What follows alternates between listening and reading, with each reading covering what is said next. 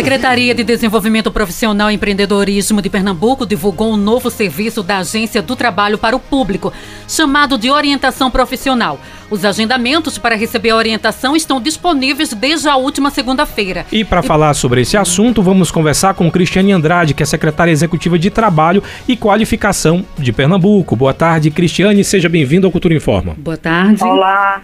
Olá, boa tarde, Tony, boa tarde, Betânia, boa tarde, ouvintes. Boa Estou tarde.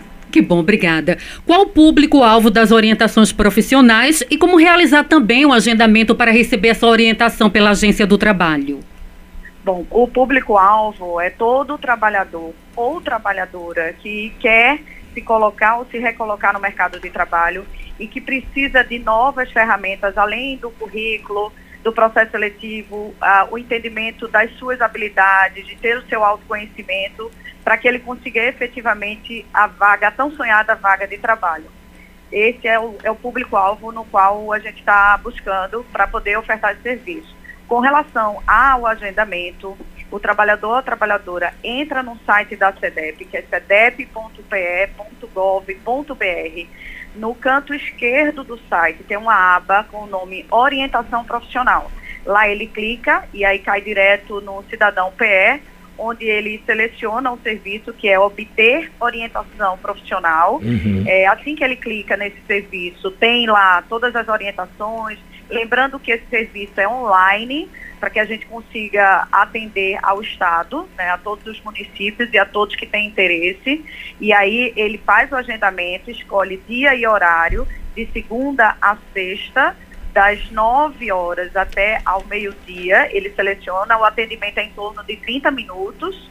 É, na confirmação via WhatsApp, o link da sala, no qual ele vai ter o acesso no dia e horário agendado, para que ele consiga conversar com uma psicóloga e fazer todo o trabalho aí de orientação profissional, que vai desde o currículo, uhum. revisar o currículo dele, verificar se precisa de mais alguma informação, é, de como se comportar no processo seletivo e principalmente ele entender quais são as suas habilidades para poder conseguir a vaga adequada de emprego. Aliás, eu, a minha pergunta seria exatamente se todas as cidades do estado uh, iriam receber essa orientação, como você falou que vai ser de forma remota, então a resposta seria sim. Eu queria saber o seguinte, duas coisas. Cada pessoa pode participar de quantas reuniões de orientação profissional? Essa é a primeira pergunta. E se a gente ainda tem muita dificuldade relacionada à formatação de currículo, Cristiane? Muita gente uh, dos RHs acabam falando que uh, os candidatos ou colocam informações demais ou informações de menos. Eu queria saber se esse também é um foco dessas orientações. Sim, é, o que a gente percebeu ao longo de 2023 é que as pessoas chegavam lá é, com muita vontade, óbvio, né? Que acho que é, todo mundo quer ter o seu trabalho, o seu emprego, mas muitas vezes o currículo mal elaborado, ah, faltando alguma informação, não sabia, inclusive a gente teve esse retorno da, das empresas que são parceiras, de que às vezes o trabalhador chegava lá, mas ele não sabia sequer se comportar no processo seletivo, o que falar, como falar, né? E mais uhum. do que isso, o trabalhador chega e faz, ah, eu quero essa vaga aqui, mas será que ele tem a habilidade adequada? O perfil adequado para esta vaga de emprego. Então, ele precisa entender quais são as suas habilidades de fato onde é que ele realmente se encaixaria para que a gente consiga ter mais assertividade com relação a essa vaga de emprego. Então, o olhar é exatamente, a gente vai para além da, do encaminhamento da vaga. A gente precisa é, ofertar outros serviços que a gente prepare esse trabalhador para que ele consiga se inserir no mercado de trabalho mais rapidamente. Esse é o principal objetivo. Certo. E quais os profissionais que estão envolvidos nesse tipo de serviço que vai ser ofertado ao público?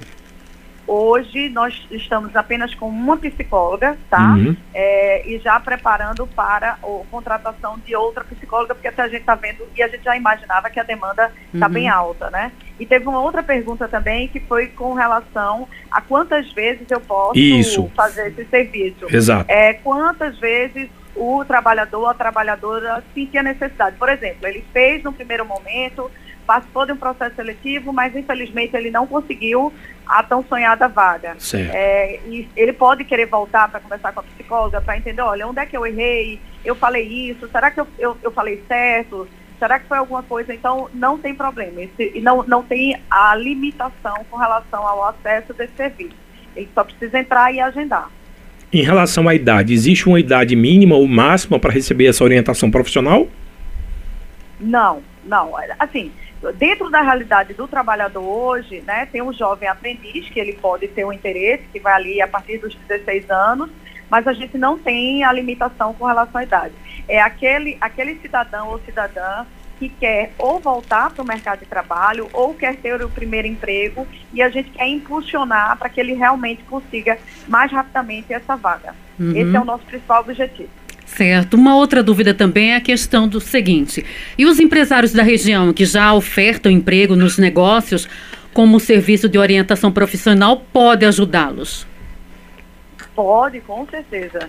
É, na realidade, a gente já vem fazendo essa escuta, sabe, com uhum. os empresários para a gente entender, é, por exemplo, por que mandamos 10 é, trabalhadores e trabalhadoras e ou e, e ninguém ficou, né? Qual, uhum. qual foi o problema? Para a gente poder voltar e a gente entender e melhorar os nossos serviços. É como eu falei, não basta só a gente encaminhar.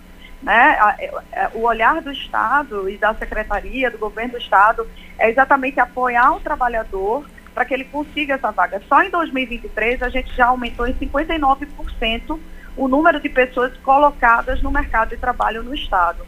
Então, ou seja, acho que esse olhar mais amplo é, mostra que é o caminho certo para a gente poder ajudar a população a se empregar. Muito bom. Cristiano, para a gente encerrar aqui a entrevista, eu queria só que você repetisse mais, um, um, mais uma vez o endereço para que as pessoas que ficaram interessadas uh, possam fazer a inscrição. E uma outra dúvida, né? Muitas pessoas ressaltam a importância do cuidado com a saúde mental na nossa vida profissional. Aliás, isso faz toda a diferença para um profissional agir e trabalhar de forma mais produtiva. As orientações também estão tratando sobre esses assuntos? Nesse momento, não. A gente está trabalhando, a secretaria está focada na questão profissional de uhum. colocação de mercado. Agora, claro, se num processo lá de serviço, como é uma psicóloga que está tratando, se ela identificar ou se o trabalhador, a trabalhadora tiver interesse em abordar assuntos é, nessa área, não há problema, mas o foco é de fato a orientação profissional voltada para a vaga de emprego. Certo. Muito obrigada pela sua participação, por todo esse esclarecimento, que foram pertinentes e também fundamentais. Por nada, eu que agradeço o espaço e a oportunidade.